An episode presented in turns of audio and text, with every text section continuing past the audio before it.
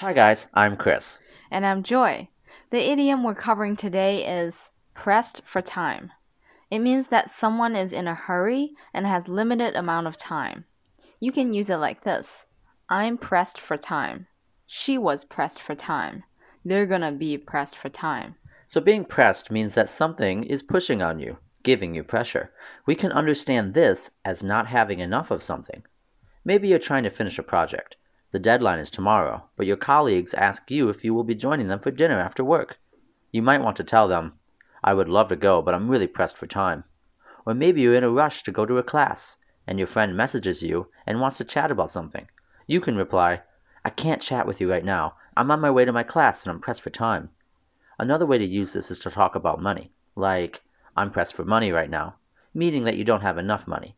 So here's an example of this idiom. Hey Sean, could you give me a hand with this, please?